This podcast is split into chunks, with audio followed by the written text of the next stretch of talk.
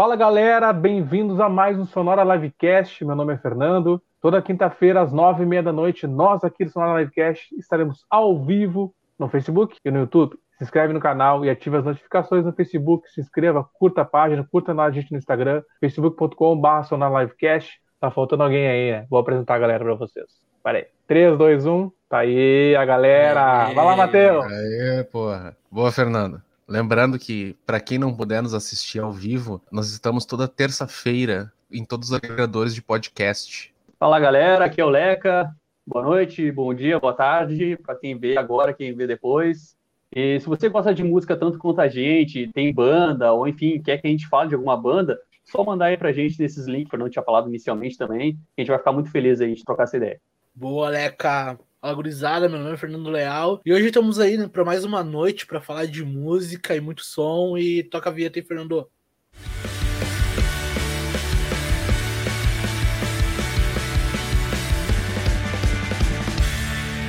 É isso aí, gurizada. Estamos no sexto programa do Sonora Livecast, ao vivo no Facebook e no YouTube também. Quem quiser participar lá, entra pelo YouTube, escreve lá teu comentário que vai aparecer na tela no Facebook quiser comentar também, fica à vontade, mas no YouTube que aparece na tela para vocês. Hoje, que é o seguinte: em 87, o adolescente paulistano Alexandre Magno Abrão Peixe Fora d'Água em Santos começou a virar quem nós conhecemos como Chorão. Depois de substituir por acaso o vocalista de uma banda na última hora, ele não parou mais de criar. Criou até o próprio grupo, o Charlie Brown Jr., junto com Champion. No início dos anos 90, quando Charlie Brown começou até os dias atuais, o que construíram foram um mix de ritmos e idolatria de fãs fiéis, principalmente por suas letras, como Podem me tirar tudo que tenho, só não podem me tirar as coisas boas que eu já fiz para quem eu amo. Cuide de quem corre do seu lado e de quem te quer bem, essa é a coisa mais pura. Mas para quem tem pensamento forte, o impossível é só questão de opinião. Hoje estamos falando de Charlie Brown Jr. e quem começa é o Leca. Boa, Fernando. É, Charlie Brown é muita história para muita gente. Sou fã da banda. Eu acho que tem muita gente que é aí, milhares, milhões de pessoas, milhões de brasileiros, e pelo mundo também, né? Que uh, Charlie Brown Jr. não era conhecido só no Brasil, mas também fora. Como tu falou, começando lá com, com o Chorão, Alexandre, que veio lá de São Paulo, andava de skate, era um cara sempre dedicado. Desde que ele entrou nessa vida do skate, já começou a competir assim num estágio dele. O cara era muito focado nas coisas que ele fazia mas uh, quando ele ia andar com o pessoal, ele ficava tentando, ficava olhando o pessoal como é que andava e tudo mais, para ver como é que ele fazia as manobras, mas só que ele era muito quentão, né? E daí os caras olhavam para ele, ah, já tá chorando, não sei o quê, porque ele ficava quieto, não falava as coisas, ficava só observando e tal, para ver como é que fazia, né? E tanto é que ele conseguiu, depois de um tempo ali, logo nos primeiros meses, correr os campeonatos e na sequência foi vice-campeão paulista de skate, para te ver como o cara realmente era do skate, né? Tanto é que uma das maiores frases que ele falava o tempo todo era o skate, e, e, era muito muito massa assim ele tinha essa identificação muito forte com o skate. E vindo desses campeonatos daí um dos maiores que ele participou ele viu que no final tocou uma banda e daí ele já dali para frente começou a focar nisso eu quero ter uma banda para tocar em, em, campeonatos de skate. E foi esse o foco dele. E como o Fernando falou eu estava um certo dia lá em Santos no Creperri o vocalista da banda que estava tocando saiu para ir no banheiro e ele muito esperto chegou lá e puxou o, o microfone e começou a cantar Suicidal Tennis começou, começou a gritar chorão, chorão, chorão, e daí ele viu que ele levava jeito para isso mesmo, e daí ele montou uma banda antes do Charlie Brown chamada WhatsApp, que era uma banda muito focada em cantar inglês e essas coisas, mais essa onda de suicidal tenência, só que acabou a banda se desmembrando tudo mais, mas nessa banda ele tinha conquistado um amigo muito forte, um músico muito bom, chamado Champignon, que era um garoto de 12 anos apenas. Para te ter uma noção, ele tinha que andar com a mãe nos shows para buscar e levar ele do, do palco para o carro para ir embora para casa, porque o delegado lá na hora de, na de fazer o papel, essa permissão para ele tocar, foi dessa forma que eles conseguiram. E Charlie Brown começou né, a, a, se montar ali com o Chorão, com, com o Champignon, depois na sequência veio o Marcão, e tinha um outro baterista, o Vini, né, e daí eles, eles começaram a fazer, mas era um som muito diferente do que se vocês conhecem hoje, né, que era um som com as letras todas em inglês e muito mais pesado, né, distorção, peso, e bem daquela onda ali do início dos anos 90, né? Foi uma coisa bem legal, assim, esse proto Charlie Brown aí. Na sequência eles começaram a gravar algumas coisas, aí veio as primeiras demos e tudo mais. Então acho que aí a gente vai contando aos, aos poucos aí, deixar a gurizada dar essas primeiras impressões aí para vocês. Contigo, Nando. Cara, Charlie Brown Jr., cara, é uma banda que até tava comentando com o Matheus isso ontem, cara. O Charlie Brown é uma banda que consegue fazer, que conseguia fazer, cara, unir todas as tribos. Eles conseguiam unir a galera do rock, a galera do rap, principalmente a galera do rap, cara, que é muito ligado, a galera do, do reggae. Cara, a galera do metal gostava de Charlie Brown, tá ligado? Todo mundo sabe que é uma besteira falar aqui, mas metaleiro é meio, meio, meio recluso. Mas tem muito chato. metaleiro que gosta de Charlie Brown, tá ligado? É, é chato. Metaleiro é chato mesmo. É isso aí. E, cara, Charlie Brown é uma, uma banda que girava em torno de todo mundo, cara. Ô, meu, eu não conheço uma pessoa que não conheça uma música de Charlie Brown. Zóio de Lua, por exemplo, tá ligado? Ô, meu, era uma banda a fuder pra caralho. Quer comentar, Matheus? Eu já vou abrir o programa dizendo que eu não sou muito fã de Charlie Brown, tá ligado? uh, mas aí é uma coisa que eu já vou tratar assim no começo, porque a gente dizer que a gente não gosta de uma coisa não significa que ela seja ruim, tá ligado?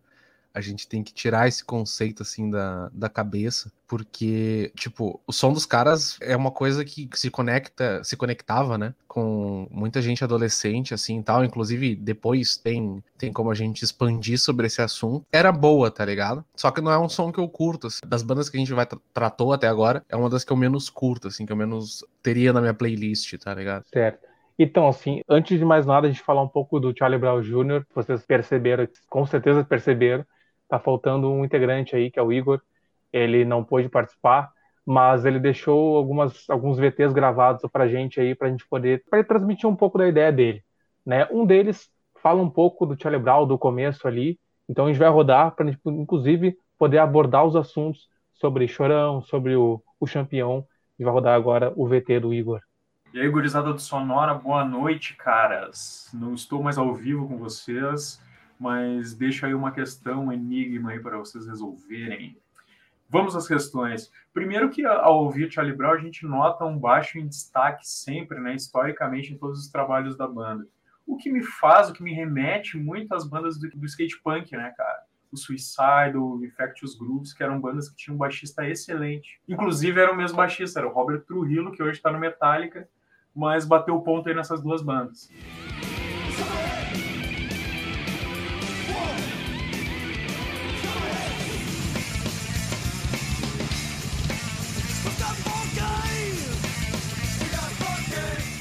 Embora o Charlie Brown tenha uma pegada bem mais pop, né, e até mais leve, o início da banda, meu, era bem mais pesado. A gente pode perceber isso numa das fitas demo que eles gravaram.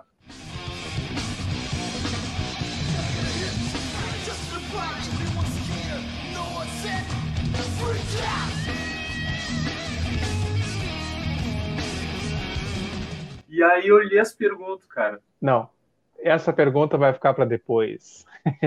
a gente vai Porra, deixar essa cara. pergunta que é o, é o mais importante, não porque vai, vai, estragar a nossa a nossa da brincadeira de hoje. A pergunta vai ficar mais tarde, quando a gente começar a falar sobre algumas produções, alguns quesitos onde deixou a banda um pouco diferente do atual.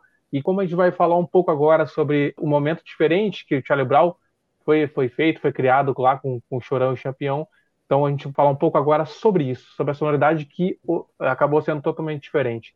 Então vamos falar um pouco da primeira demo ali que o, que o Chorão Champion. Eu explico pro, pro Nando o que ele falou ali do, do, dos metaleiros que são mais chatos pro som e tal e que gostam de Charlie Brown.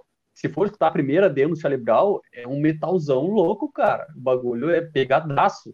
Então, é, se reconhecer o porquê que aí tem esse grupo que também gosta, né?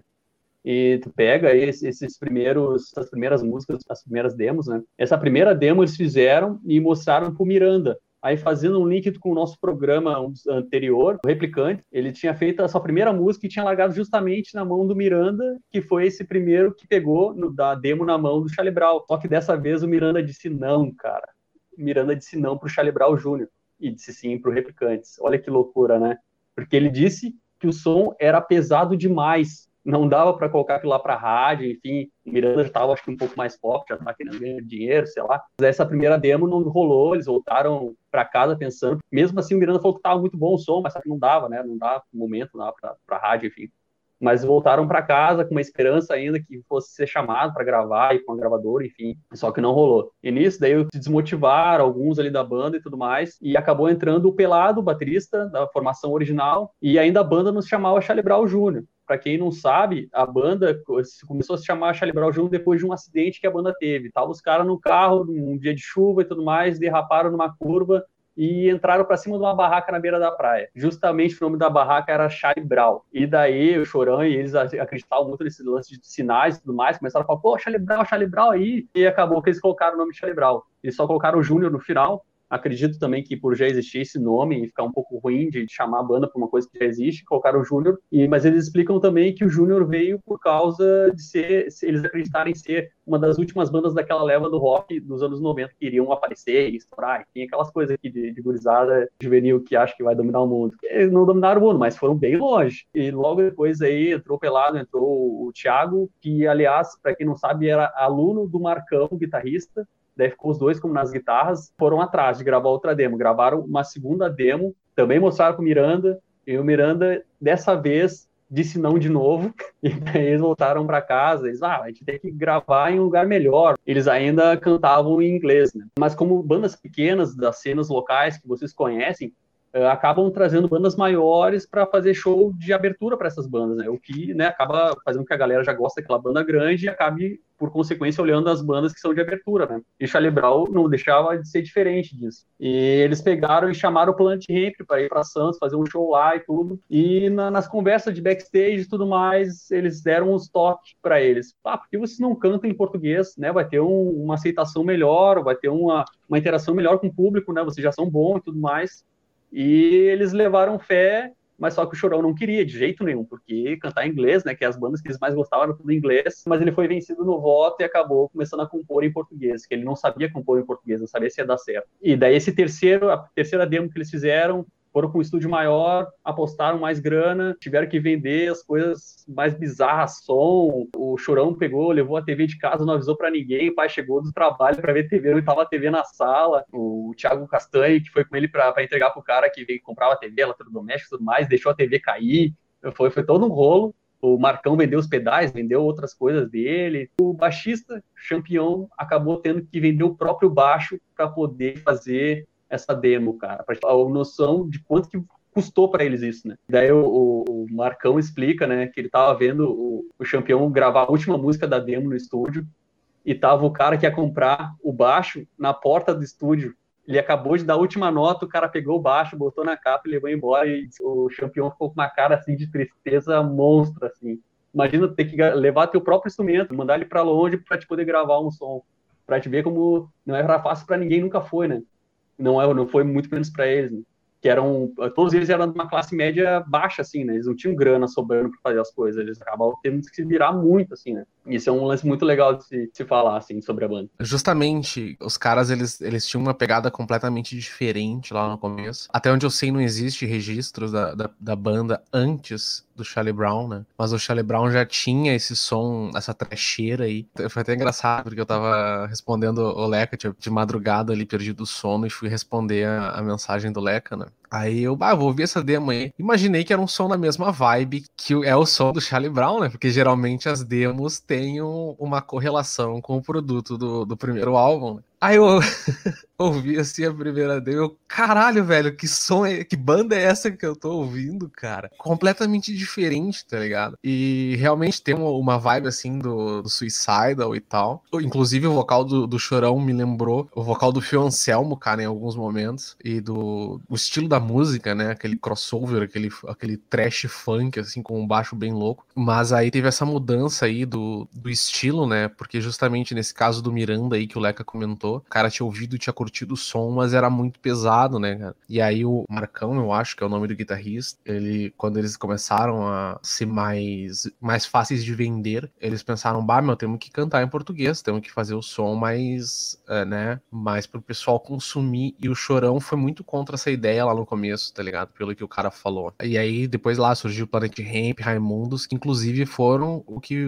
fez o Chorão mudar de ideia para aceitar essa mudança, né? Mas tu vê, cara, é um mundo de diferenças entre o primeiro som da demo, anteriormente, que imagino que seja parecido, com o que é o Charlie Brown no primeiro álbum. Apesar de manter, assim, um certo peso em alguns momentos, tá ligado? Tu vê que os caras tiveram que fazer mais comercial, porque senão não, não ia rolar pros caras, tá ligado? E isso é uma pena, cara. No sentido, assim, porque aquele material, se fosse um material paralelo, também seria muito bom, tá ligado? Puta, eu curti demais aquela demo dos caras, velho. Cara, que nem eu falei que Charlie Brown é uma banda que agrega vários tipos de, de galera, né? De, de, tribo, né? E o próprio Suicidal Tennis é assim também lá no, lá no, mundo afora. O Suicidal Tennis também é uma banda que a galera do punk, do metal, do grunge, de todas as áreas gostam de Suicidal. Tem uma relação, tá ligado? E eu, eu parei para pensar nisso só agora, que, que vocês comentaram, que o Igor comentou ali também. É, é legal, é interessante isso quando eu ouvi a demo do Charlie Brown, foi a mesma surpresa que eu tive a primeira vez que eu vi Suicidal, tá ligado? Porque eu tava acostumado com trash num estilo, eu não conhecia aquele crossover ali. Aí depois eu comecei a conhecer outras bandas nessa vibe do, do punk trash, tá ligado? E aí foi a mesma surpresa, cara. Foi incrível como teve essa conexão, assim. Tipo, é um som diferente, tá ligado? Que não tá esperando, tu não tem como prever o que seria, tá ligado? Cara, uma coisa muito louca nisso aí que comentou, Matheus, é o seguinte, é que para nós hoje é um troço super diferente, tá ligado? Mas pensar no Charlie Brown Jr. fazendo aquele som naquela época, que era justamente a época que o Suicidal tava muito em alta e, enfim, outras bandas como Red Hot Chili Peppers também tocavam baixo provado, todas essas cantando meio com rap e em inglês, era muito parecido com o que o Charlie Brown fazia nessa época, tá ligado? Era mais um mesmo, sabe? Para nós agora o Charlie Brown já é uma coisa comum, mas naquela época depois que, que eles tornaram, que eles tornaram, que fizeram sucesso com isso, era um troço muito diferente. E tu escuta as bandas da época, tu não consegue ver uma semelhança clara, assim, sabe? Com Raimundos, por exemplo. Não tem a semelhança bem clara, assim. Era um troço diferente, sabe? E esse é um lance legal de se pensar no seguinte, que depois dessa terceira demo que eles fizeram e tiveram que vender baixo e tudo mais, eles ficaram zerados, zerados, não tinha mais grana pra nada, tá ligado? E daí o Marcão veio com a ideia de, ah, vamos comprar um, um porta-estúdio que era para a gente gravar as demos em casa, começar a produção melhor, né, das coisas para fazer com mais calma e tudo mais.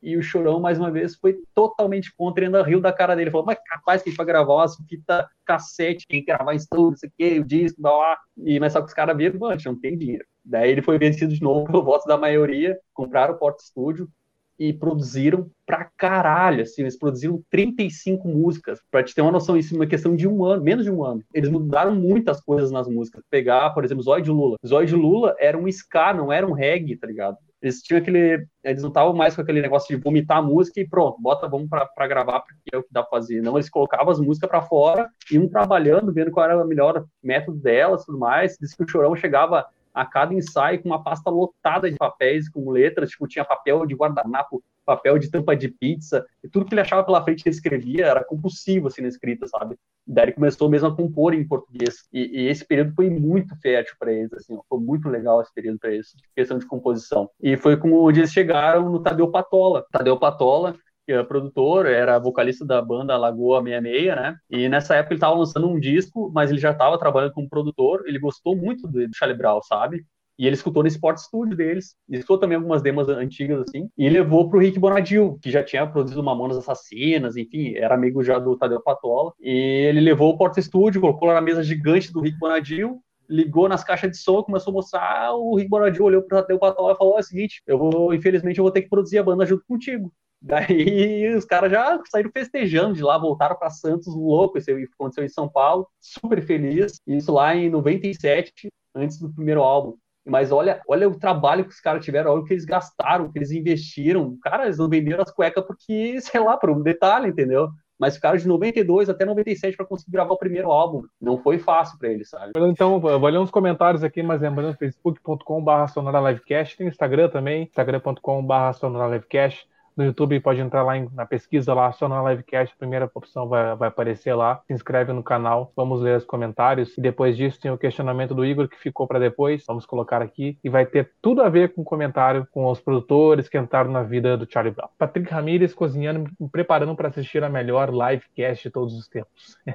grandiosíssimo Igor Pereira, que não está conosco hoje ao vivo, mas em VT. Fui no show do Charlie uh, abrindo para Ultraman na sua Jipa, bem no começo. Sobre o lance de tribos, conheci o Charlie por uma galera do surf que trouxe o primeiro CD de fora do Rio Grande do Sul. Quem quiser comentando aí no YouTube lá, pesquisa lá, se inscreve, comenta que vai aparecer. Voltando, tem o questionamento do Igor que tem tudo a ver com essa segunda parte que a gente está comentando aí. Inclusive a produção do CD, entrou um produtor, o Rick Bonadio, e o questionamento tem a ver com isso. É treta? Não sei. Vamos saber agora.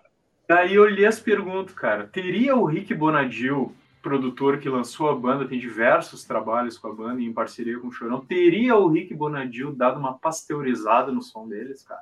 Dado uma achatada, coisa que pode ter acontecido com outras bandas também com quem ele trabalhou. O que vocês acham disso aí, hein? E já que o papo era baixista, então vou me despedir de vocês ouvindo um dos maiores baixistas da Via Láctea, o Flea do Red Hot Chili Peppers, nessa antigueira aqui, The Uplift Mofo Party Plan. Resolva as questões aí, gurizada. Um abraço para vocês e até a próxima.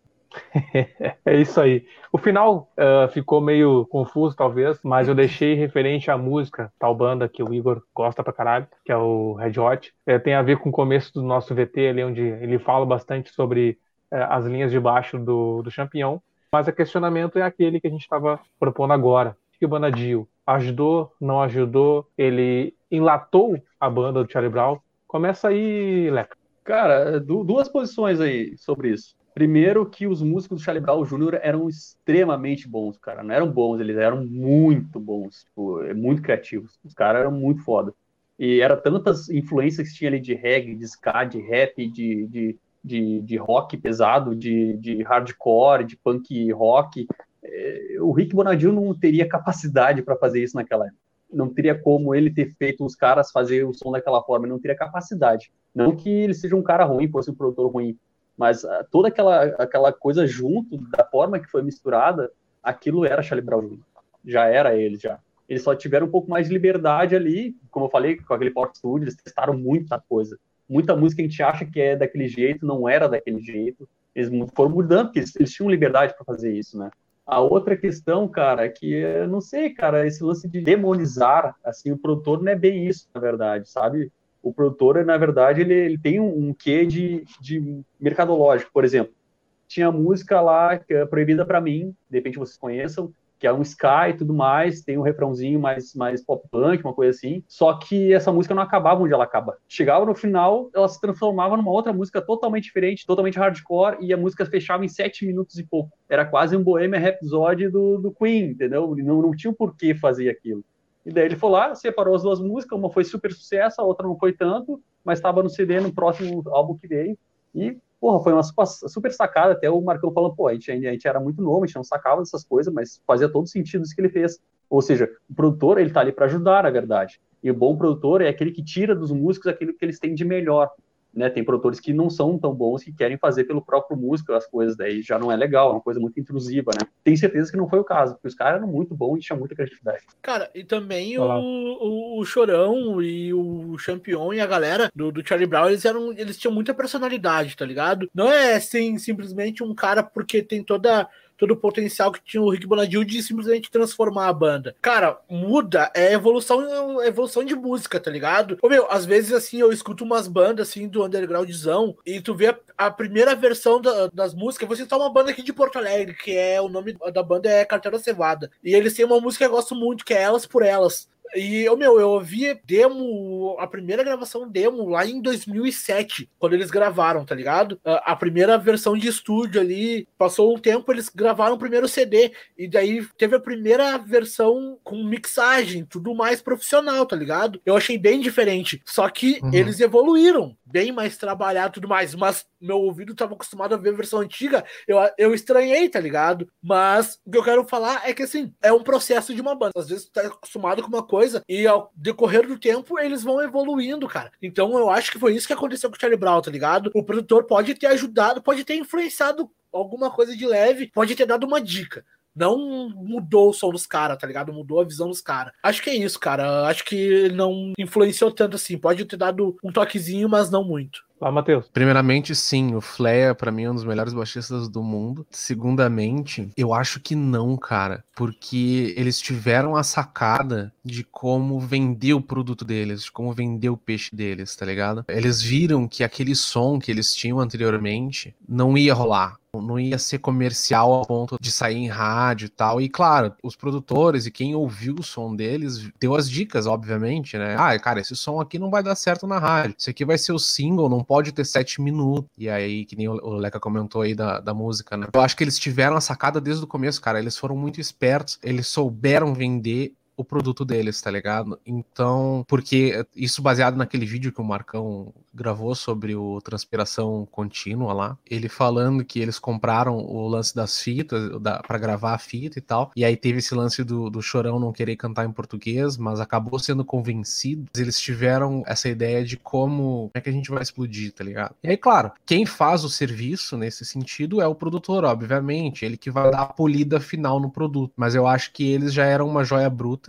e aí novamente que eu digo, tá ligado? Não é porque eu não gosto da banda que eu não posso tenho que dizer que os caras são ruins. A gente, isso é um, um, preconceito de adolescente. É uma coisa que quando o cara evolui na música, o cara percebe isso, né? Porque tu não gosta que uma coisa é ruim. Então os caras eram uma joia bruta no, no estilo deles, obviamente, tudo certinho. E o produtor deu aquela polida final para ficar comercialmente viável. Só, só acrescentando uma outra coisa, que como eu já tinha citado no programa anterior, quando a gente falou de Planet Ramp, aquela época dos anos 90 ali, todo aquele cenário ali, tinha modificações no som, tá ligado? O som mais cru, ele era um pouco mais perto dos anos 80. E ali, aquela galera dos anos 90, tanto na gringa quanto no Brasil, eles misturaram bastante coisa, tá ligado? E ali se criou o estilo do Charlie Brown, tá ligado? Junto com o Planet Ramp e o Raimundos, tá ligado? Nação Zumbi é. também dá pra citar nessa aí. Perfeito. Bom, pra gente não se estender, a gente vai então, depois desse lançamento desse CD aí, depois tive vários problemas e com isso o rompimento de alguns integrantes que acabaram de sair da banda Leca vai explicar pra gente quem que saiu, o que aconteceu, porque deu treta por aí, né? Bom, como eu já tinha comentado em um outro programa, que você que segue, tá vendo sempre a gente aí, já deve ter ouvido isso, eu falando sobre a questão do nome de banda, que vai apenas o nome de um integrante. Nesse caso, o nome da banda era do Chorão. E nisso, como ele tinha feito uma negociação com os integrantes lá também, por ele escrever as letras e tudo mais, ele ganhava um tanto a mais. É uma negociação já sabida por todos. Porém, nessa época foi dito que não, que o Chorão estava ganhando a mais e que os outros não sabiam e ficaram sabendo na época e quiseram sair e, e, lá. e no final das contas saiu o Champignon, saiu o Marcão e saiu o Pelado, né, que era o baterista da banda. O Chorão sofreu várias represálias e disseram que a banda ia acabar, que não sei o quê, e no final das contas a banda não acabou, entraram na banda de volta o Thiago Castanho, que era o guitarrista lá do primeiro CD, o Pinguim na bateria e o Heitor, que também foi baixista do CPM 22, nessa, fase entrou como baixista também. Os, todos os três que entraram eram três monstros da música, assim. Os caras tocavam demais, já tinham muito, muita mão para fazer as coisas. E, e Charlie Brown continuou, e continuou firme e forte, ainda continuou essas questões de sabe, não saber, esse filho do, do chorão apanhando na escola por causa disso, por né, falar que o pai dele era ladrão, sem vergonha, todas essas coisas aí. Enfim, depois do decorrer da coisa, vocês vão ver que não era bem assim a história, mas foi uma situação extremamente tensa, assim, foi por um risco de acabar a banda, foi bem louco. Eles divergem de muitas opiniões, né? Isso faz com que algumas pessoas saiam, outras não concordem, mas mantenham a banda por algum motivo, por contratual ou não. O questionamento é assim: quando é que isso apenas é um trabalho, quando é diversão? Pode não ter férias quanto a isso? O cara te sair da banda e voltar depois? Como é que funciona isso aí? Não sei se o Nando quer comentar sobre isso. Não, ô Fernando, baita link, cara. O Chorão, eu vi um Gordo Visita com o Chorão, eu vi a reprise desse Gordo Visita, que na verdade foi um especial que quando ele faleceu. Mas ele conta essa história no, nesse Gordo Visita tá ligado? Que, na verdade, cara, ele. O Leco vai abordar melhor sobre isso depois. Mas ele sempre foi claro com os caras, tá ligado? Eu não lembro agora o motivo, mas os caras meio que não concordaram e tudo mais. Sobre esse lance de contrato, às vezes, meu, é muita coisa acontecendo, tá ligado? Numa banda. Imagina, velho. Mainstream, show pra caralho. Tu passa mais tempo com os caras do que com a tua própria família, tá ligado? Rola treta interna, cara rola, rola vários bagulho. Então, meu, às vezes são uns desgastes que acontecem, tá ligado? E sobre contrato, voltando a falar de Raimundos, o próprio Rodolfo, ele saiu do Raimundos na época que o Raimundos estava estourando. E, cara, eles tinham um contrato vigente ali, tá ligado? E ele simplesmente ah, meu último show, tchau, fui. Então essas coisas acontecem, cara. É muito tempo de convivência, é muita história junto. Quer comentar, Matheus? Cara, isso eu ia comentar no programa do Replicantes, mas enfim, por motivos não, não consegui. Pega no lance da Julia Bart, a mudança de, de vocal. E aí eu preciso dizer uma coisa, cara. Fã é um pé no saco. Porque daí, tipo, muda um vocal, muda uma guitarra, muda uma afinação, vai ter um fã chato que vai encher o saco. E se duvidar, o cara vai até te ameaçar de morte porque tu mudou uma coisa que ele não queria que fosse mudada. A gente tem exemplos nisso em todas as bandas do mundo, cara. Para citar algumas, vou dizer que até hoje o Jason Newsted sofre xingamento porque foi substituir o Cliff que infelizmente morreu no Metallica, tá ligado? E tem fã chato até hoje falando que, que não é a mesma coisa, que não sei o que, pipipi, Metallica morreu e já era. Uh, no caso da Julia Bart, trouxe esse link porque foi era o, o assunto que eu ia trazer e me lembrou isso. Músico famoso em geral, tá ligado? Tem um problema. Os caras, eles vivem no mundo deles lá, eles têm que fazer o som deles, que nem o Nando falou, eles convivem com a banda 24 horas por dia, ou menos, né? Mas obviamente, tô exagerando. E aí, cara, tu imagina assim, porra, hoje a gente não vai gravar. Vou no shopping tomar um sorvete, foda-se, vou, vou, comer uma laranja no shopping. Vai ter um fã que não vai deixar tu comer a porra da tua laranja no shopping e vai querer tirar foto e se duvidar o shopping inteiro vai parar porque tu tá lá, tá ligado? Tu imagina o estresse dos caras, principalmente quando o cara é novo. E aí eu já vou fazer um link completamente maluco que não tem nada a ver com Charlie Brown, que são as crianças famosas, tá ligado? Por que, que tu acha que, que o Justin Bieber e a Miley Cyrus despirocaram em algum momento da vida? Os caras ficaram cheios da grana tipo, rico pra caralho. Cara, esse bagulho destrói a vida do músico. Enfim, é isso, cara. Músico não tira férias, ainda mais se o cara for famoso, tá ligado? Boa. Vai lá, Lecar, explica pra é nós. Nessa, é, nessa, é nessa linha aí que o Matheus falou, né, cara? Porque é o seguinte, como o Matheus falou, se o músico for famoso, o que piora daí é nessa situação, gente não poder tirar férias, ele vai qualquer lugar que ele for, ele nunca vai ter paz, né? Ele não vai ter o sossego, realmente estar tá descansando. E músico que é músico, tá sempre pensando na música. É 24 horas por dia, não, não bate cartão, né? Ó, vou chegar às 8 da manhã, vou sair às 6 da tarde, acabou a música, vou chegar em casa. Não. Onde ele tiver, ele vai estar tá, vai tá fazendo alguma coisa. Se ele for um letrista, como era o caso do Chorão, era só ver como é que ele entregava as letras pro pessoal, tipo, era escrito em qualquer papel, onde ele tivesse, ele tinha que anotar, porque a, a ideia some. Ah, o cara tá, o guitarrista tá com uma melodia na, na, cabeça, ele vai ter que fazer essa melodia em algum lugar, gravar no celular, ele vai ter que fazer aquilo, porque depois ele vai perder aquilo. E aquilo lá, para ele, é ouro, é, é o, aquilo que ele trabalha. Aquele momento apareceu, ele tem que fazer agora, não é para depois, porque depois perde a inspiração e já era. Esse lance é muito louco, cara e a pressão que tem sobre eles de fazer sempre uma coisa muito boa é, é um negócio que é, é, bizarro, tá ligado? É diferente de um cara que trabalha com chefe, chefe cobra uma coisa e daí se tu não fizer, ele vai ficar meio xarope contigo, dependendo, pode tipo, demitir. Já com fãs, como o Matheus falou, é muito diferente. Tipo, é muita gente que tá te cobrando, tá com os olhos em cima de ti o tempo todo para ver o que, que tu vai falar, o que tu vai fazer, como tu vai tocar, se vai mudar, se não vai mudar. É uma pressão fodida, cara, que isso acarreta vários problemas mentais, como o Matheus aí falou, né? É, é complicado, cara, bem complicado. Um comentário rapidinho, rapidinho, rapidinho. Vai, vai, rápido. Uh, eu gostaria de agradecer muito a presença do Leca, do Fernando e do Nando aqui, porque vocês conseguem expressar o que eu quero dizer de uma forma muito mais eloquente e que faça sentido. Então eu sou muito grato por fazer esse programa com vocês, porque senão eu só seria um maluco xingando numa tela, tá ligado? Acredito Boa. que o Igor também está, vai estar presente nessa tua explicação. Sim, sim, sim, sim. Ele está nos vendo ali, né? E logo, logo estará de volta em VTs ou ao vivo. Então vamos aos comentários. Josiane Lewandowski. Oi, gurizes. Oi. Nossa, Oi, Jô. Nossa grandiosíssima amiga Josiane Lewandowski, que não é piada. Nossa grande amiga.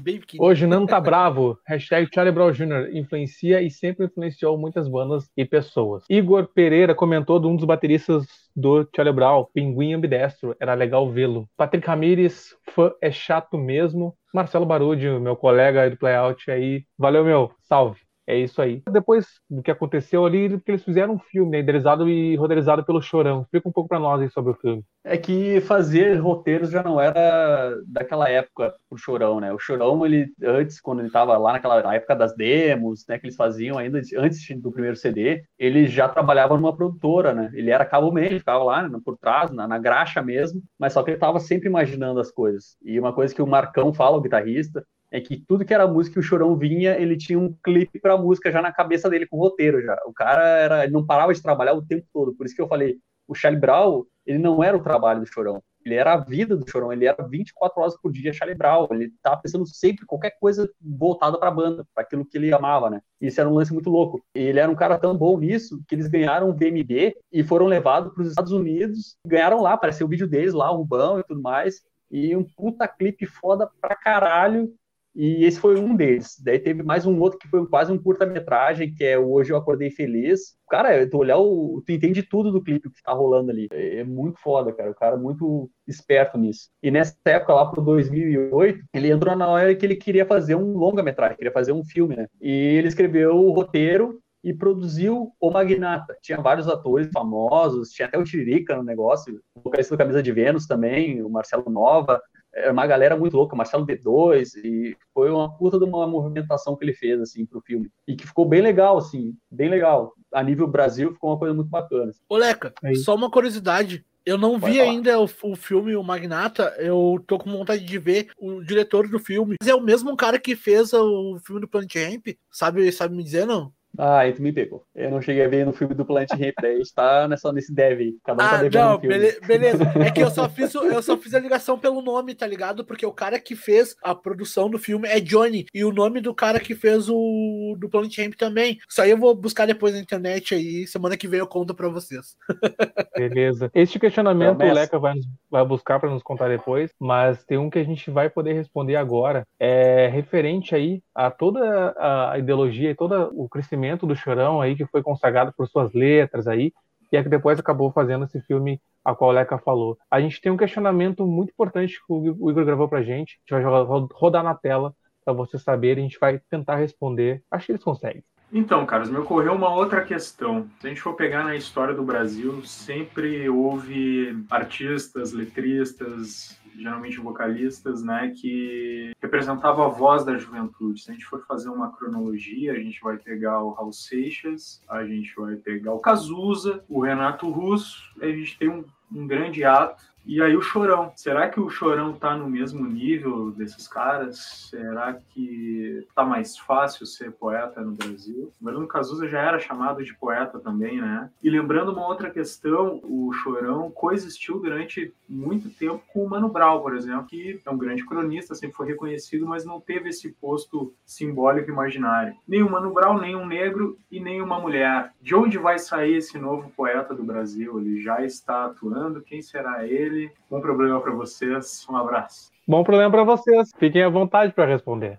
Cara, sensacional a pergunta. Ô, meu, Igor tá fazendo falta aqui ao vivo conosco aqui, meu. Igor é um puta cara inteligente que bota umas questão boa para nós aí. Tem sempre material bom para uma resenha boa. E, cara, eu, eu acho, cara, que com certeza o Chorão era a voz da juventude. Tanto que tem o Planeta Atlântida, é um festival conhecido no Brasil inteiro. É um festival popular, um festival que tem aqui. E o Charlie Brown, cara, por anos, foi a banda principal do evento, tá ligado? E até hoje não teve uma banda que conseguiu substituir a altura. Nem as bandas gringas, velho. Nem as bandas gringas que participaram, tá ligado? Conseguiram substituir, assim, a altura quanto Charlie Brown fazia parte desse evento. E esse evento é a, juventude, é a galera. Então, cara, com certeza ele era a voz da, da juventude, cara. Ó, contigo, Matheus, tu que ficou bem nervoso quando a gente tava tentando ver quem é que a gente respondia, Ansioso, não respondia os nossos VTs hoje. Ansioso quanto a, quanto a repercussão bem com, ficou com medo de saber se saberia responder ou não, então não. fica à vontade para responder aí. Fiquei, Chorão é o novo poeta, quem é o novo poeta? Cara, vou dizer assim, ó, primeiramente, tá ligado? Isso foi uma coisa que eu fui aprendendo no decorrer da vida, principalmente quando fiz lá, comecei a minha primeira graduação que não terminei, tá ligado? O cara para ser poeta, o cara para fazer poesia, ele não precisa falar bonito. Começa por aí. É uma concepção que a gente tem que o cara, por ser literário, o cara, por ser poeta, ele tem que falar em verso. Não, não, não, não, não. Assim, de cabeça eu não vou me lembrar os nomes porque faz muito tempo. Mas existe um projeto lá que os caras pegavam, um projeto nordestino lá que era poesia de analfabeto, tá ligado? Os analfabetos contavam a história lá, tipo, coisa de cordel lá, e aí os caras montavam em cima disso, tá ligado? O Chorão parou de estudar na sétima série, mais ou menos. O cara, ele não precisa falar bonito para fazer poesia. Ontem, quando eu tava vendo isso aí, tinha um cara que falou que as letras do Chorão eram toscas, mas eles tocavam. É genuíno no ponto de que o jovem se identificava com ele, tá ligado? E aí, inclusive, ah, ele foi lá, fez uma coisa da Coca-Cola e tal, porque o jovem se identificava com ele.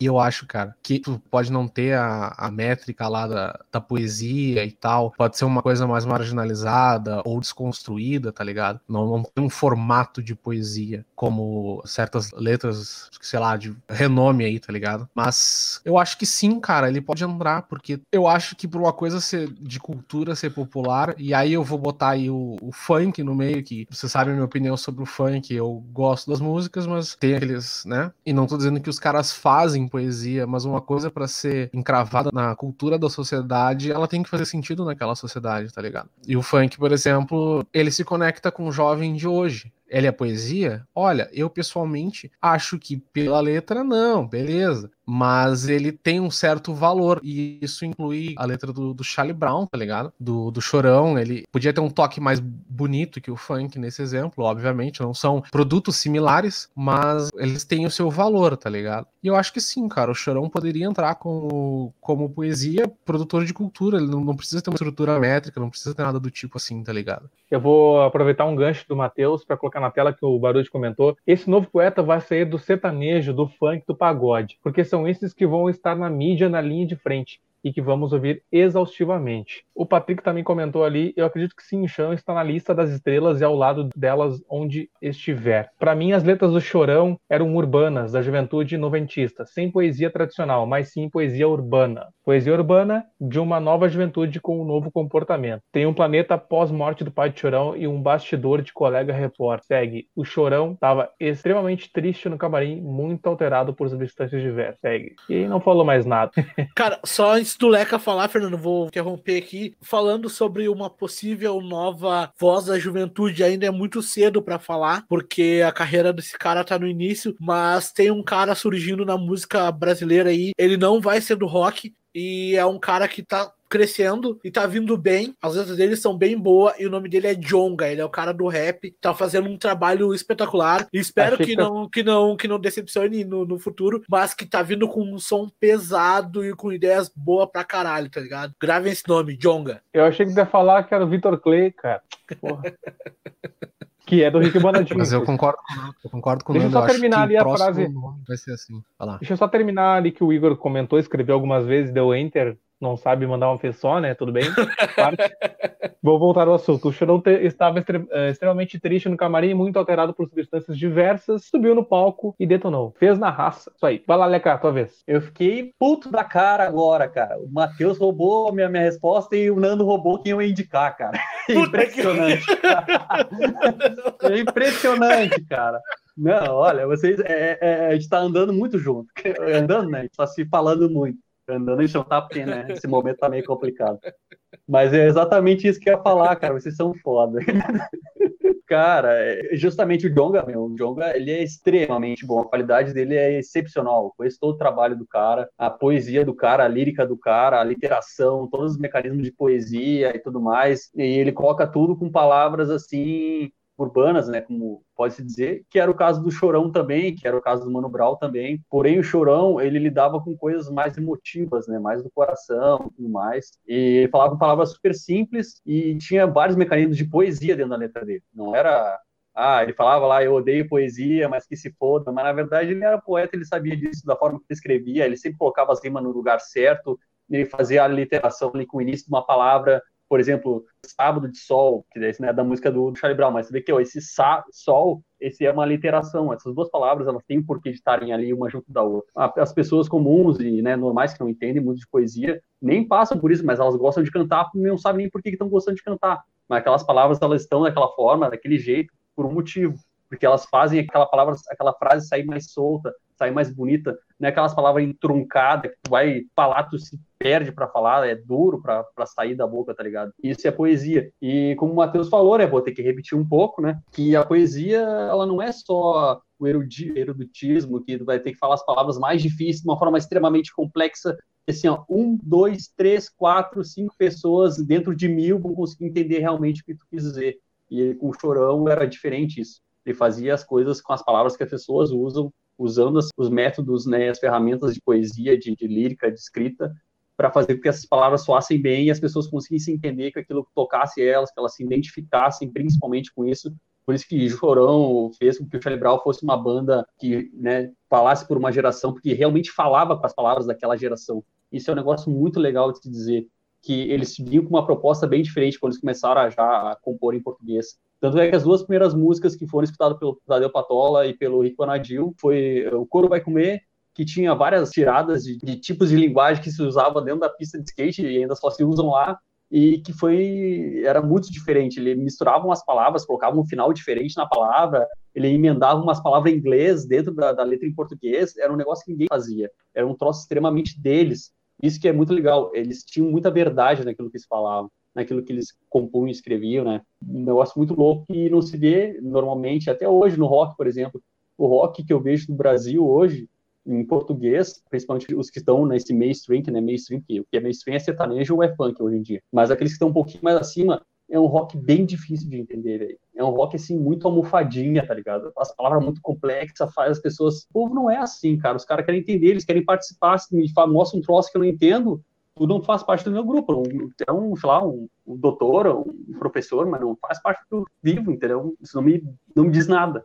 E era bem diferente com o Charlie Brown e com o Chorão. Boa, Leca, é isso aí. A gente está quase terminando, na verdade, vai estourar o programa, então não tem problema. Tem mais dois assuntos para falar. E, infelizmente, a gente tem que falar de um acontecimento lá de 2013, né, que foi o falecimento do Chorão e também do campeão, dois acontecimentos. Então a gente, antes de falar da volta, a possível volta da banda, a gente tem que falar sobre isso. Leca pode introduzir esse assunto aí pra gente. É bem complicado, né, cara? Esse ano de 2013 foi um ano paulado, assim, pro rock, pra banda, né? Foi extremamente difícil, né? O Chorão, ele foi encontrado morto, não, não podemos, né, colocar coisas para baixo do tapete, ele era ele é viciado, né? né? Tinha problemas com, com droga, com cocaína nesse caso, e morreu de overdose sozinho num quarto de um apartamento, com, com traços de cocaína, com traços de, de, bebida alcoólica, né? E como a gente já havia falado antes, né? Essa questão de, de o cara ser artista não é as mil maravilhas, assim. E para quem não tem muita base, né?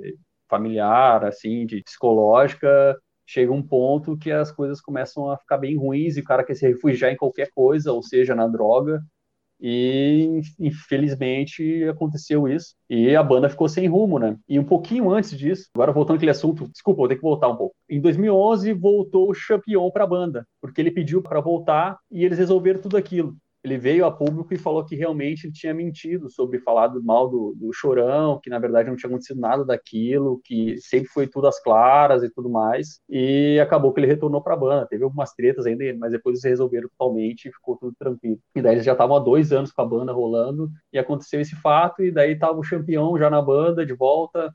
Tava o Marcão de volta na banda também. Nessa época já era o Graveto, não era mais o Pinguim na bateria. E o Thiago Castanho, que tinha desde 2005 voltado para a banda e ficado desde então. E eles ficaram sem chão, perderam o vocalista, que era a cara, que era a letra, que era, né?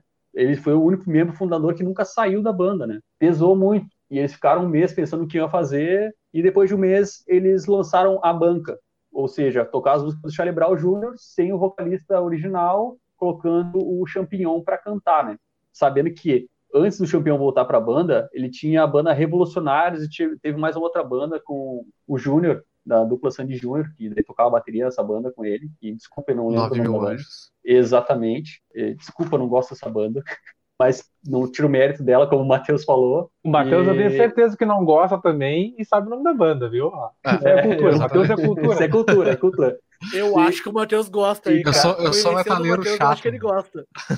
pra quem não cara... sabe, o Matheus é aquele cara que tá no escuro lá. Inclusive, a Bruna Silva, esposa, mulher, namorada do Matheus, disse que questionou por que, que ele tá no escuro, mas isso aí ele, ele que vai, vai poder responder sempre, né? Porque nem a gente sabe, então continue, Léo. É, assim, é assim, ó, Bruna, o Matheus não é por o que, o que, por que, que ele tá no escuro, é quem que está junto dele para ele ter que ficar no escuro. Eu tenho, eu tenho uma boa resposta. Metendo uma não, pilha. Porra, não. Fala nisso, Matheus, que essa mulher de branco atrás de ti aí. Eu vou rodar a vinheta do caso de família. Vai rodar a vinheta, a vinheta do caso de família daqui a pouco. Eu ia dizer que, que tinha que pagar DLC pra poder me enxergar, tá ligado? Vocês querem meter um fantasma em traição em mim? Vou se foder. Cara, e falando dessa, dessa banda que o Champion teve antes aí de voltar pro Charlie Brown, tu escutar as letras que ele fez, escutar a forma que ele tava cantando, meu, era uma assim, ó, era uma joia, cara. O louco era assim um diamante bruto na voz, ainda que não tinha sido lapidado ainda, era só questão de tempo pro cara mandar assim, extremamente bem na voz, tá? Tipo, na letra ele já tava mandando bem. Infelizmente foi uma coisa muito em cima, muito recente, tá ligado? Acabou, o Chorão morreu um mês depois via a banca, ele começou e não poderia ser diferente, né? Dificilmente, como a gente já tinha falado, foi um, um negócio bem complicado e caíram de pau com tudo em cima dele e dizendo que era usurpador e todas aquelas críticas pesadíssimas que vocês possam imaginar. E ele já vinha sofrendo já de, de depressão. Numa fatídica noite, depois de seis meses da morte do, do, do Chorão, ele voltou de um bar com a esposa dele, que estava grávida. Ele entrou no quarto, pegou a arma que ele tinha dele e se suicidou. E ele não deu aviso que ia se suicidar.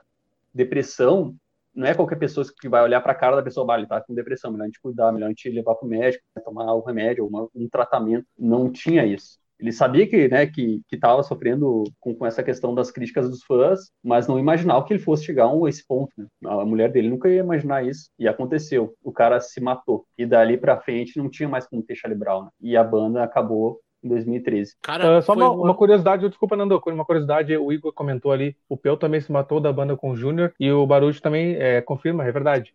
Pel também tocou com a banda Pitch. Então, ele também teve esse caso curioso aí junto com o Champion. Pode falar, Nando. Cara, o Peu, ele era guitarrista da Pitch, né, cara? Também, eu, eu me recordo, cara, que nesse ano de 2013, inclusive, eu acho que o Fernando e o Leca também estavam no mesmo show que eu, que foi o show de, do Ed Fish do Raimundos. E que o, na hora do show do Raimundos, eles fizeram uma homenagem a eles e citaram os três, citaram o Chorão, citaram o Champion e citaram o Peu também, que tinha falecido um mês antes, que tinha se matado um mês antes. E é, cara, foi um ano bem tenso, né, cara, pra, pra música brasileira, né, velho? Só, só uma pergunta aí pra vocês. Cara, vocês não acham que esse timing aí deles voltarem com a banda não foi o que prejudicou demais? O que, que levou eles queriam montar a banda uma, um mês depois montar a banca no lugar do Charlie Brown Jr. O que, que vocês acham disso? Cara, eu acho que isso pro campeão foi uma coisa que pode ter. O time foi errado. Eu acho que o time foi errado, porque mesmo que estejam homenageando o Chorão, ele já tinha aquela treta que num show ao vivo o Chorão brigou com ele e a galera chamou ele de magnata, né? Como de uma forma de, tipo, de dizendo traidor, assim, tá ligado? Então ele já tinha essa esse racha com, com o público do Charlie Brown. Então, cara, eu acho que se ele tivesse dado um tempo, esperado as coisas acontecer, foi muito rápido, cara. E o Chorão era um cara fundamental na música brasileira. Ele era um cara muito importante. Esse tempo era para ser esperado. Bom, eu vou. Obrigado pelo Leco estar tá perguntando. Agora eu vou poder ser a minha vez de responder a pergunta. É, cara, eu acho que ninguém vai saber se antes ou depois foi importante ter parado, não ter parado, ter esperado, não ter esperado. Acredito que o campeão aproveitou um legado e ter, tentou levar isso para a banda dele, a banca, para poder continuar a história do, do Chorão, que acredito que isso aí seria importante para todo mundo, ou seria até uma ideia do Chorão, se é que um dia eles conversaram sobre isso. Então, acho que aproveitaram, para não dizer aproveitar a, a, a mídia, aproveitar a fama para continuar, mas sim esse legado que eles tentaram. Então, se antes ou depois, ninguém vai saber, né? Porque agora já foi. Fala, Matheus. Quando eu tava vendo sobre isso, no Globo, no, no, no Jornal do Globo, diz que que uma coisa que atordoou ele foi que escreveram, botaram uma foto no Facebook, eu acho, uh, escrito Judas no peito dele, tá ligado? Na Veja saiu esse, o ex-vocalista dessa dessa 9 mil anjos, foi assim, a timeline, o Chorão morreu, dois meses depois morreu esse Peu, uh, se suicidou, né? E o Champignon morreu quatro meses depois desse peu aí. Segundo o vocalista dessa 9 mil anjos, o Carpigiani, o nome dele, o julgamento do público, tá ligado? Teve um peso muito, muito grande na, na cabeça do Champignon, tá ligado? Vou fazer um link com o que eu falei anteriormente, que foi é chato pra caralho. E às vezes chega a ser chato num ponto que deixa os caras no, numa armadilha, tá ligado? Tipo, o cara já tá mal, já tem pressão, uh, já tem depressão, né? E aí tem essa ninguém te aceita de volta, tá ligado? Não digo que seria timing, cara. Talvez se eles tivessem esperado mais um pouco, fosse melhor, tá ligado? Mas, tipo, o cara tinha o trabalho dele. Eu não acho que não seja questão de timing, tá ligado? Porque os caras tentaram fazer outro projeto para não envolver o Charlie Brown, mas teve um certo dedo do público aí no meio. Essas coisas é que nem o Leca falou, cara, a gente não tem como ver o cara que tá deprimido se, se amanhã ele vai botar o cano na cabeça, tá ligado? Coisa que é, é, é muito foda, cara. Esse lance do timing, cara, porque é o seguinte, tem, além deles serem né, músicos, artistas, eles têm conta para pagar. Por exemplo, o próprio Champignon, ele perdeu um apartamento por falta de pagamento, tá ligado? Não sei se foi um, uma questão também de ah, preciso de grana e essa banda com certeza vai me dar grana e eu tenho que fazer pode ter sido uma das coisas que levou ele a fazer essa banda tão rápido, um mês depois da morte do, do, do, Chorão. E outra questão que a gente não pode ser simplório e não, não pensar nisso, que Charlie Brown Jr., o nome é do filho do dono, que morreu. Ou seja, eles não poderiam usar o nome Charlie Brown Jr., mesmo se eles quisessem, porque eles têm que pagar royalties por isso, é uma marca. Então, provavelmente, esse foi um dos grandes motivos para eles fazerem a banca e não continuar como Charlie Brown Jr., com o nome Charlie Brown Jr. Óbvio que tem essa questão do não ter o chorão, mas eu acredito que fortemente tenha isso a ver com uma coisa, né? Essa questão legal, né? Se eles tivessem esperado cara, um pouquinho, mas... cara, um ano, o ano seguinte, meu, os fãs iam pedir, pelo amor de Deus, para voltar porra, eles podiam ter feito músicas novas, já como eu falei, o Champion ele já tava escrevendo muito bem, era questão de tempo, o cara tá fazendo uns par hit foda, uns bagulho muito bom, os músicos da banda eram muito bons, é, meu, tinha tudo para dar certo, mas não, acho que aquele momento não era o momento, era muito, a ferida tava muito aberta, tava sangrando ainda, tá ligado? Não tinha por que fazer aquilo tão corrido assim, né? Eu entendo esse lance que, que tem a ver com, com a coisa judicial do nome, tá ligado? Mas eu digo no sentido que, assim, por mais que, ah, não pudesse usar o nome, tá ligado? É o trabalho do cara, o cara tinha que fazer alguma coisa. O público chamar o cara de traidor porque o cara montou outra banda um mês depois, tá ligado? Porra, é o trabalho do cara, velho. Não faz o menor sentido isso. Quer falar, Nando? Eu só queria dar uma indicação do que assistam um clipe do Charlie Brown. Que infelizmente o Shonan não participa do clipe, mas ele tá muito presente em alma desse clipe, que é o clipe do então vamos viver, um dia a gente se encontra. Cara, vocês já viram, é, que tu já viu esse clipe, o Fernando claro. já viu? Oh, meu, eu particularmente me emociono com o clipe por uma parte que tinha o segurança do Chorão, que era o melhor amigo, um dos melhores amigos dele, né, cara? Que ele sobe assim, o tal pedestal, o, o tripé, ele bota o microfone e faz uma honra assim a, a ele, tá ligado? Eu acho que é um clipe bem, bem emocionante, bem legal, tá ligado? É um clipe, cara, que conta com a participação de muita, muita gente do, do meio artístico aí, musical. Muita gente enfim, todo mundo que tu imagina tá lá. Os amigos do Chorão, os conhecidos e tal. A galera tá meio que misturada ali com algumas pessoas, alguns fãs mesmo, né? E é isso, cara. Tudo bem, eu quero fazer uma indicação para vocês também. Usem skate! Como o Chorão cara, certamente indicaria também. Infelizmente, a gente Porra. tem pouco tempo aí para debater todos os assuntos que são, que são de uma banda, tá ligado? Sempre vai ficar alguma coisa para trás. Hoje vai ficar muita coisa para trás de Charlie Brown. Charlie Brown era uma banda com muita história, tá ligado? Semana passada ficou um pouco para trás do Planet Ramp, como do Replicantes, ficou alguma coisa para trás, sempre vai ficar, tá ligado? Então, acompanhe mais a gente aí, cara. Deem sugestões de assuntos, cara. Manda no Instagram lá pra gente lá, arroba Sonora Livecast pautas que vocês querem que a gente fale e tudo mais. É como o Nando falou aqui, a gente ah, é os entusiastas da coisa, a gente quer que vocês se entusiasmem com o tema, com a banda, procurem saber, principalmente quando são bandas é. novas ou bandas não tão conhecidas, e vão atrás, que sempre tem muita história para conhecer. Sei que os caras estão terminando aí o programa, mas eu não terminei ainda, cara, tem muita coisa para falar, mas é, ainda a gente tem que falar do, do da turnê, né, pra gente finalizar com chave de ouro, falar dessa turnê aí que os caras tentaram fazer, aliás, fizeram, né, que é, que é o tamanho da atividade apresenta Charlie Brown Jr. Fala aí um pouco, Leca. São duas opiniões, né, cara? A primeira que é um lance que é um espetáculo, né? Não é nem um show, assim, é quase uma peça teatral, assim, do Charlie Brown Jr., né? Que é uma comemoração, uma celebração à, à vida do, do, da banda, do, do Chorão, do Champignon e tudo mais. Nem todos gostaram disso, né? Nem todos que foram parte da banda, é o caso do Thiago Castanhe, que foi o guitarrista que ficou com o Chorão desde 2005, né? Com a, a maior parte, eu acho, com ele tocando. Então ele não curtiu a ideia, porque achou que era muito chupinhação de pegar e ficar sugando demais o negócio, tá ligado? Que já deu o que tinha que dar, tal lá o legado, ele não queria estragar o legado, não queria estragar o que eles fizeram, né? Colocando uma imagem, sei lá, circense da coisa. Essa é a opinião dele. E eu, eu sinceramente. Ô, Leco, eu não, Leco. Eu não, uh, só repete, chupinhação, é isso que tu falou? Acabei de criar esse termo aí. Tá bom, não é só pra gente saber. A galera precisa saber, né? Porque chupinhação eu nunca tinha. Chupinhar. Olha, Chupinhar quer dizer o quê? O clássico tu, tu fica da língua sugando. portuguesa. Tu fica sugando, tá ligado? Fica Ah. sugando o negócio, fica, tipo, né, espremendo tudo que dá pra tirar tudo, todos os pila, todos os reais, todos os, os novos, né, o Lobo Guarás aí que agora tem. E, enfim, ele achou que não era certo, não era justo e tudo mais. Em minha opinião pessoal, cara, pra mim, como pessoa que foi no show, que conheceu a banda no, né, no auge, tocando, eh, com toda aquela vibe, cara, eu não iria, não pagaria pra ver. Mas eu acho interessante pra aqueles que vieram depois, tá ligado? Assim, pra a gurizada nova, que começou a escutar Charlie Brown depois, sei lá, de, de 2013 pra cá, e quer ver, quer tentar sentir alguma coisa, uma emulação do que era, é legal, sabe? Mas, bom, minha opinião é não é tão boa assim pra mim, né? Enfim. Isso aí. Alguém quer comentar alguma coisa? Eu tô tentando achar uma coisa muito importante que o Barulho comentou ali, que a gente não falou Cara. sobre isso, que é a música Tem- Confisco, né? Que participou do Tony Hawk, né? Mas comenta aí, Matheus. Eu acho que essa mentalidade, cara, aí é de novo aquilo que eu falei, tá ligado? Teve muita gente que falou que o Raimundos virou uma sombra do que era depois que o Rodolfo saiu, tá ligado? Até possa concordar com essa opinião, que é uma questão de dinheiro e tal. É um espetáculo, é pra viver em cima daquilo, tá ligado? Se os caras fizeram um show e tem convidado e, tá ligado? É uma coisa que vai rolar assim, velho. Ah, não é uma coisa tão simples de dizer, cara. Será que porque algumas pessoas não gostaram da ideia é uma mera sombra daquilo que, que um dia já foi? É Entende o que eu quero dizer? Sim, sim. Tipo,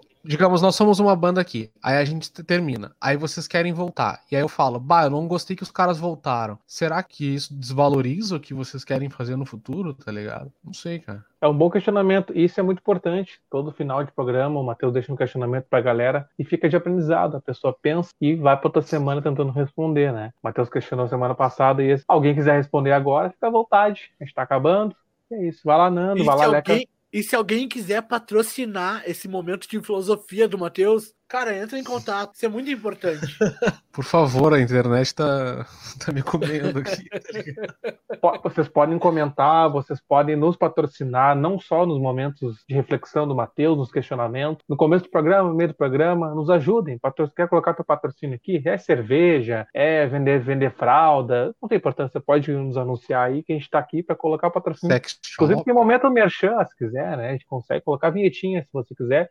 Converse conosco. Deixa eu ler os últimos comentários do nosso programa. Foi muito longo, mas foi muito bom. Vamos lá. Nando é o melhor do Sonora. Amo ele. Rafael Franco comentou. Rafael, Olha, Rafa, te amo, Rafa. aproveita, Nando, o nosso grandiosíssimo tempo e faz a tua, o teu merchan no programa que tem com ele aí, com, com o Rafael. Ah, boa. Cara, o Rafa é meu amigão, hein? A gente tem um outro canal chamado Dedicados Clube. A gente é uma vibe mais de entrevista, de resenha, de conversa, onde a gente já conversou com jogadores de futebol, com diretores esportivos de futebol, com radialista e com músicos. E quem quiser e tiver interesse, procura lá Dedicados Clube. Tem no Facebook também, no Instagram. Quiser conhecer a nosso, nosso material lá, segue lá e a gente vai ficar feliz lá. Valeu. É isso aí. Então, considerações finais aí. Pode começar, Matheus. Cara, peço perdão qualquer coisa, porque a internet se peidou legal hoje. Novamente, vamos tentar tirar esse conceito de porque a gente não gosta de uma coisa que ela necessariamente é ruim. Não quer dizer isso, tá ligado? Tentar tirar esses conceitos da cabeça aí. Charlie Brown Jr., os, os músicos eram competentes, sim. O som dos caras conectou com uma certa parcela, sim. E os caras entraram pra história da música brasileira, sim. Dito isso, sigam a gente nas redes sociais, podcast toda terça-feira lá, até terça-feira, e é nóis, valeu! Feitou. Vai lá, Leca. Também tem que agora, né, pegar e, e- e homenagear, né, falar homenagear não, no caso, né, tenho que valorizar o comentário, né, porque entrou esse ano para a trilha sonora do Tony Hawk Pro Skaters 1 e 2, a música Confisco, né, como foi bem colocada aí, foi um lance muito louco, foi via Bob Burnquist, que era um amigo do Chorão também, que ia na pista do Chorão para andar e tudo mais, e ele conhece lá o Tony Hawk, que é o, o dono desses jogos, né, que são, é um remake do jogo, que esse jogo é antigo, é- inclusive eu joguei muito quando era adolescente e tal.